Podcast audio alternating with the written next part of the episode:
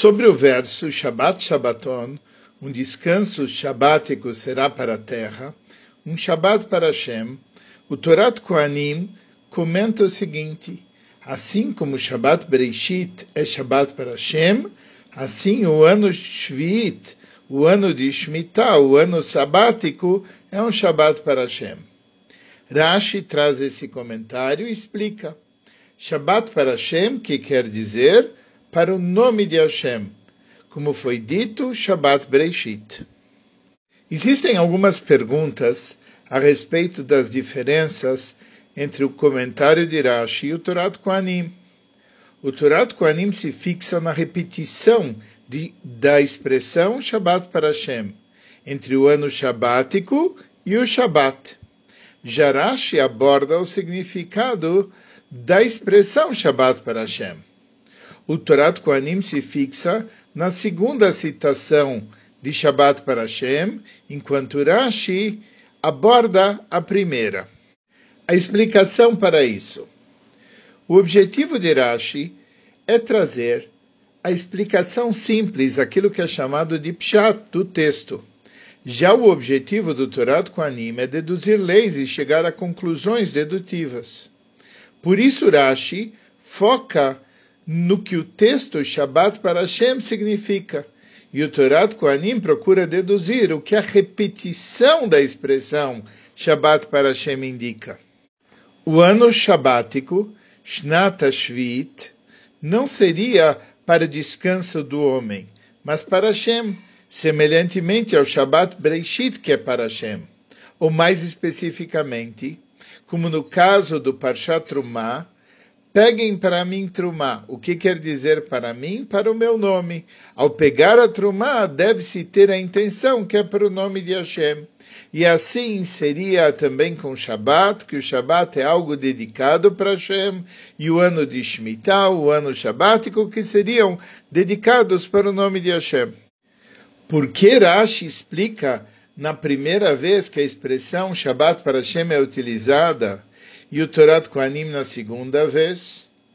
E mais uma pergunta: no que Shabbat e Shemitah se assemelham, como sugere a repetição do termo Shabbat para Hashem, que ambos teriam leis semelhantes?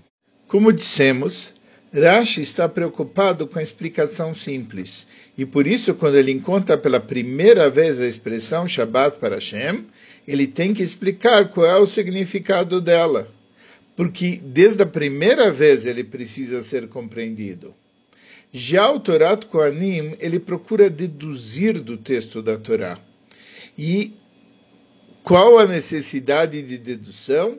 Quando ocorre a, a repetição da expressão Shabbat para Hashem. Ocorre que a repetição só se configura quando a expressão é repetida na segunda vez. Na segunda vez que a expressão aparece. A conclusão é que deve-se estudar a lei do ano shabático a partir da lei de Shabat. E o que aprendemos de Shabat se aplica na Shemitah, no ano shabático, como diz o Torat Kohanim? O Raived, sobre Torat Kohanim, ele explica que os acréscimos antes e depois não são da Torá. O Shabat é só o horário de Shabat original. Isso que nós guardamos antes e depois de Shabat, isso é uma instituição dos sábios que se acrescenta um pouco antes e um pouco depois de Shabat. E da mesma forma ocorreria com o ano de Shemitah.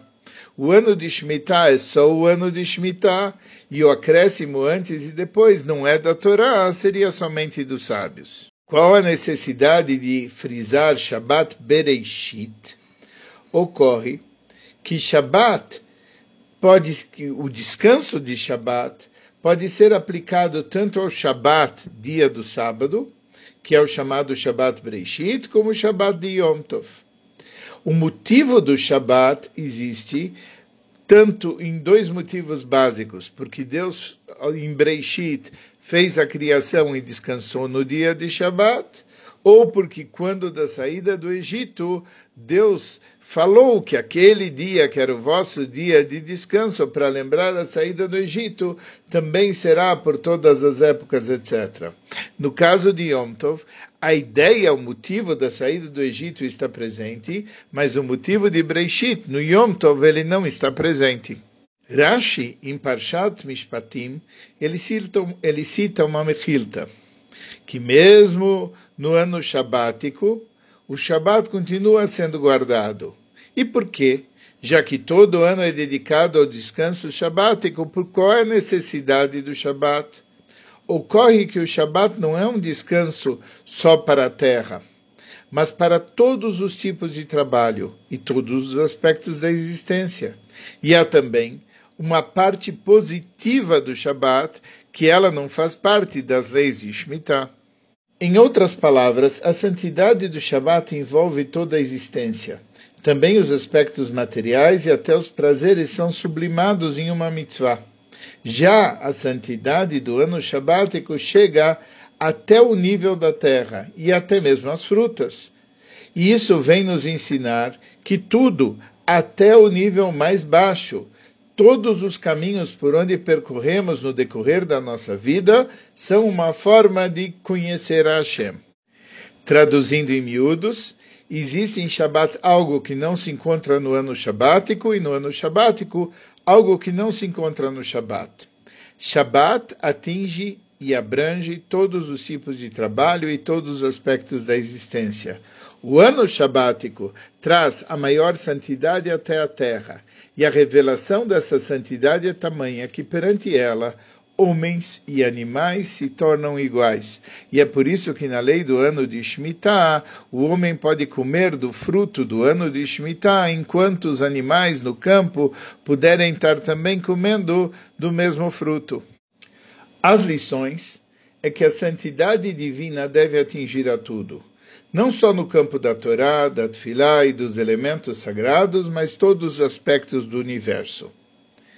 E também, o ano sabático funciona como um grande recipiente que capta essa revelação e a subdivide nos outros anos, que seriam recipientes menores, onde nós uh, temos a nossa existência, que são os anos que preparam para o ano de Shemitah.